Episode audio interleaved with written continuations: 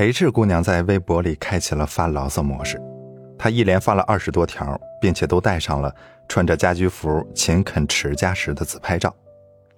在微博里，她数落老公越来越无趣，说当初追求她的那个男人是个抒情诗人，睡觉前的晚安、早起时的早安都能附上一两句情诗。那平常时的纪念日呢，她一个都不会落下。如今的她，下班就瘫坐在沙发上玩手机。坐等晚饭不说，还要求晚餐的标准是三菜一汤，有荤有素。她抱怨老公越来越懒，当初追求她的那个男人是个生活小能手，扎花剪纸样样精通，煲汤烧菜信手拈来，不时还会研究几个新菜品。如今却像个大爷，衣来伸手，饭来张口。这还不算，他还对自己的穿着打扮挑三拣四。今天嫌胖了，明天嫌没有化妆了，带自己参加聚会的频率也是越来越低了。当然了，微博里少不了自怜的成分，比如说，她为了陪老公推掉了无数的聚会，为了给老公做好吃的，她在满是油烟的厨房里研究菜谱，为了让老公有一个干净的环境，她一遍又一遍地收拾家里的每个角落。H 姑娘是比我大两届的学姐。算不上校花，但也绝对算得上是美女级别。如今她已经结婚两年多了，生活从恋爱之初的热热闹闹、多姿多彩，变成了后来的千篇一律、一潭死水。就在我看她的微博时，她私信我说：“我有点怀疑，当初是不是选错人了？”我没有回答她的问题，而是反问她：“你有多久没有健身了？”有多久没有认真的化一次妆了？你有多久没有买应季的衣服和饰品了？他回我说：“这些有什么关系？我对他好，我为这个家付出全部，难道还不够让他对我好吗？”我说：“如果你抱怨自己的另一半变了，变得不像从前那样用心的对待你，那你首先要反思，自己是不是过早的放弃了曾经那个光鲜亮丽的自己。”而不是一味的要求对方保持原样，因为他曾经十分真爱的那个美丽姑娘不见了，因为你曾经精心呵护的那个臭美的自己也不见了。我其实更想说的是，一颗阴郁的心撑不起一张明媚的脸，你如今的这副尊容只适合小图浏览。很多女生不太理解。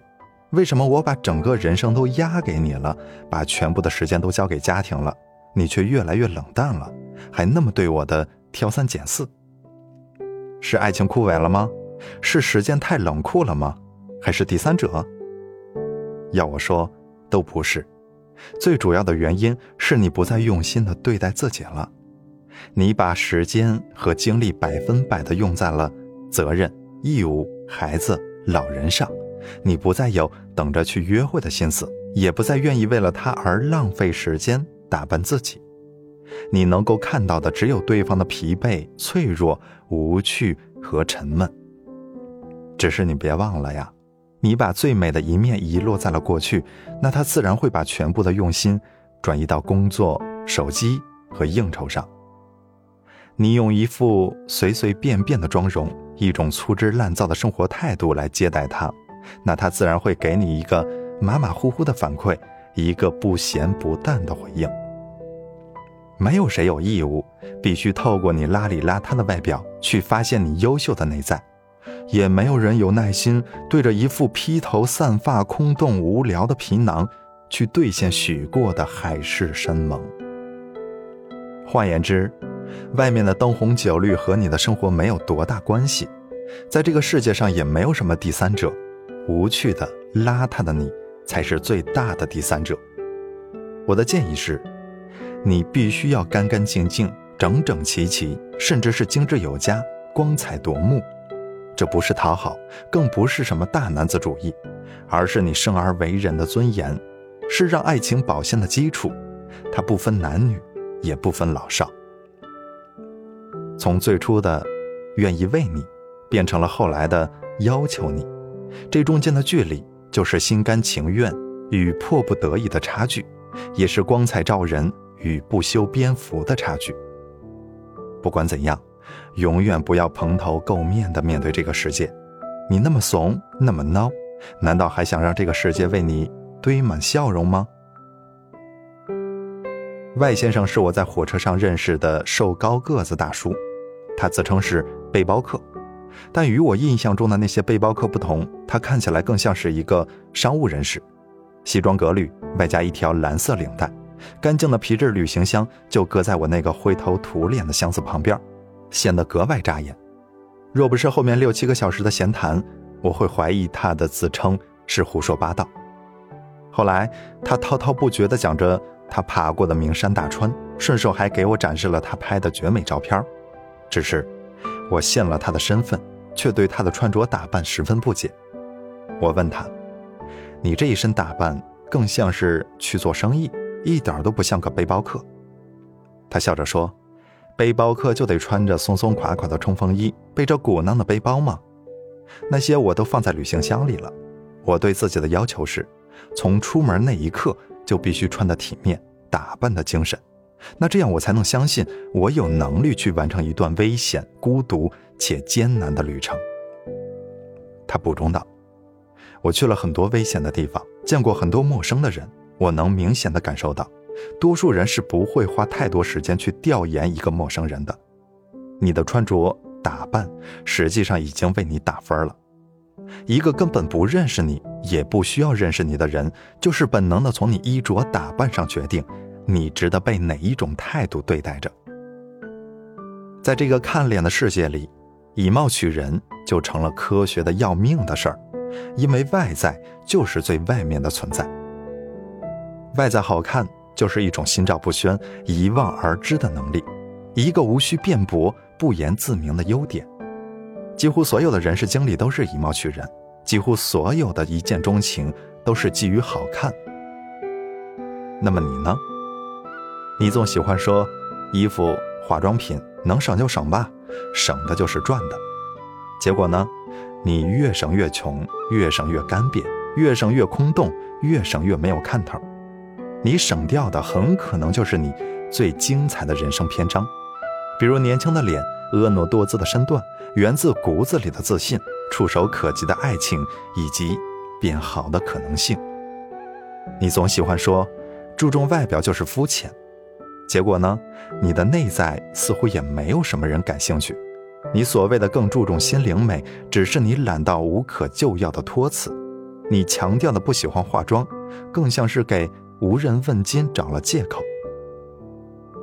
你总喜欢说，出去玩就是为了放松，随便穿什么都行啊，又没有人看你。结果呢，你随便成了旁人眼里的那个没有见过世面、土里土气又烦人的臭游客。你的旅程标榜是放松自己，实则是放弃了自己。一个人的形象永远走在能力的前面。反正到目前为止，除了那些暴发户，我还真没有见过真正有能力的人形象邋遢、口齿不清，甚至气质低俗的；也没有见过外在形象邋遢、脏话连篇的人能有多丰富的内涵和修养。所以说，长相很重要，穿着很重要，妆容很重要，成熟并且干净很重要。相信我。那些会爱上你美貌的人，肯定会比只爱你内在的人多得多。而且，即使是宣称喜欢你素颜的人，也一定是保证你的外貌在他所能接受的范围之内的。人之所以为人，你不能将口红、香水、长裙和高跟鞋与女人剥离开，也不能将皮鞋、领带和腕表与男人分开。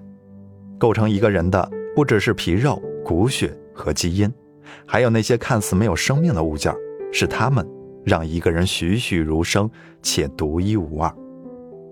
当一个人在年纪轻轻的时候就丧失了洗头、打扮或是让自己变好看的欲望，那他一定是咸鱼投胎。知乎上有一个有趣的提问：为什么很多女生都会觉得会做菜的男生很有魅力？其中得赞数最高的答案是。这其实是一个伪命题。你认为女生会觉得一个光着膀子、臭汗淋漓，在黑漆漆、脏乎乎的厨房里炒着鸡蛋面的黑胖子很有魅力吗？不会的，他们只会觉得穿着一尘不染的厨师服、面带微笑的做着甜点或是牛排的、长得还贼帅的男人很有魅力。你看，这其实是一个三十秒钟定生死的世界，你只有十五秒钟展示你是谁，另外十五秒钟让别人决定喜不喜欢你。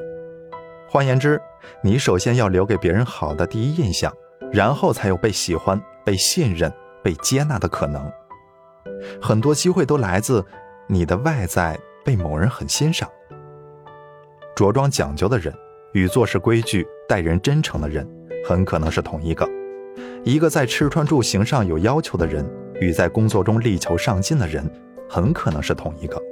一个管得住嘴巴不胡吃海喝的人，与管得住嘴巴不胡吹神侃的人，很可能是同一个。反之，一个嘴歪眼斜、衣衫不整的人，与做事时挑肥拣瘦、年轻怕重的人，很可能是同一个。一个在言谈举止上表现轻浮的人，与在技能上是个半吊子的人，很可能是同一个。所以说，我的建议是。不要仗着自己长得丑就随便熬夜，不要仗着暂时有人喜欢就放弃了保养皮肤、锻炼身体和滋养灵魂。无论何时何地，你一定要美美的。